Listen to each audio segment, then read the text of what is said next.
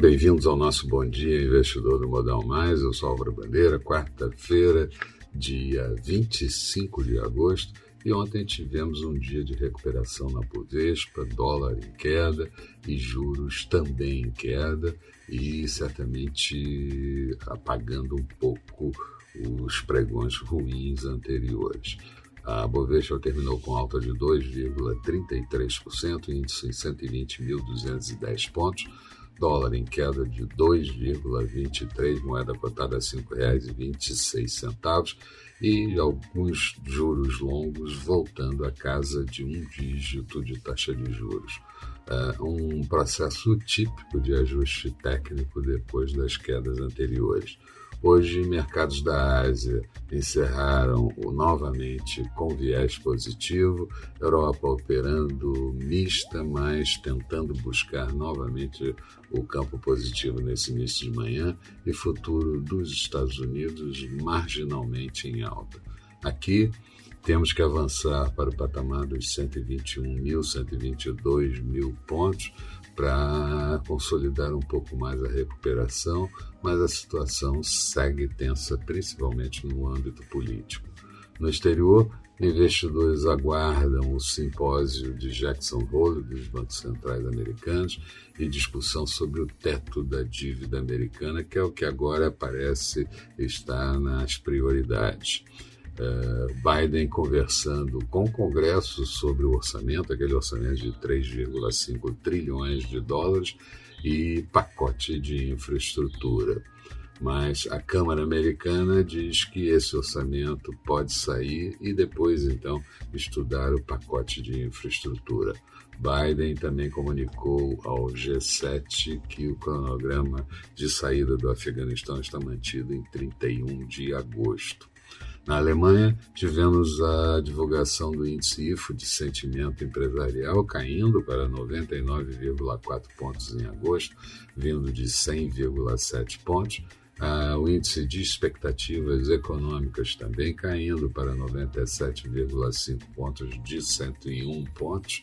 E o índice de condições atuais, esse sim, melhorando para 101,4 pontos, vindo de 100,4 pontos.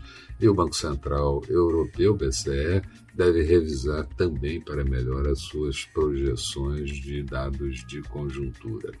Aqui, o presidente do Senado, Rodrigo Pacheco, quer um compromisso com a reforma tributária verdadeira, ah, mais ampla, claro, e que simplifique e ajuste os impostos. Já Arthur Lira, presidente da Câmara, diz que busca uma alternativa para os precatórios para não estourar o teto de gasto. E o governo estuda revisar subsídios eh, para custear o programa Auxílio Brasil. Paulo Guedes topa, segundo ele, uma reforma tributária ampla desde que tenha o apoio dos municípios. E Campos Neto, presidente do Banco Central, olha com cuidado a trajetória da dívida pública, mas depois tentou minimizar um pouco essa declaração. E tivemos ainda a divulgação do IPC da FIP, na terceira quadricemana do mês de agosto, subindo para a inflação de 1,40%, vindo o dia anterior em 1,35%. Na agenda do dia, uma agenda cheia por aqui.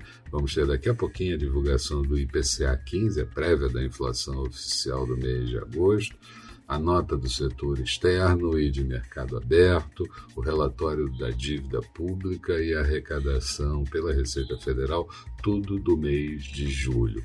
E nos Estados Unidos saem as encomendas de bens duráveis de julho, os estoques de petróleo e derivado pelo Departamento de Energia americana e discurso de dirigentes do Fed. Expectativa para o dia Bovespa pode tentar novamente um pregão de alta, dólar ainda forte, e juros também mostrando uma tendência um pouco mais calma, como foi o encerramento de ontem. Falando de mercados, Bolsa de Londres agora há pouco tinha alta de 0,19, mesma alta para a Bolsa de Paris, Frankfurt com queda de 0,20, petróleo WTI praticamente estável, saindo de negativo, 67 dólares e 57 centavos o barril, euro negociado em queda em relação ao dólar, notos americanos de títulos de 10 anos com taxa de juros de 1,30%, Futuros do mercado americano marginalmente em alta, Dow Jones com alta de 0,02%, Nasdaq subindo 0,08%. Eram essas as considerações que eu gostaria de fazer. Tenham todos um bom dia, bons negócios e a gente volta no final da tarde com Boa Noite Investidor. Até lá então.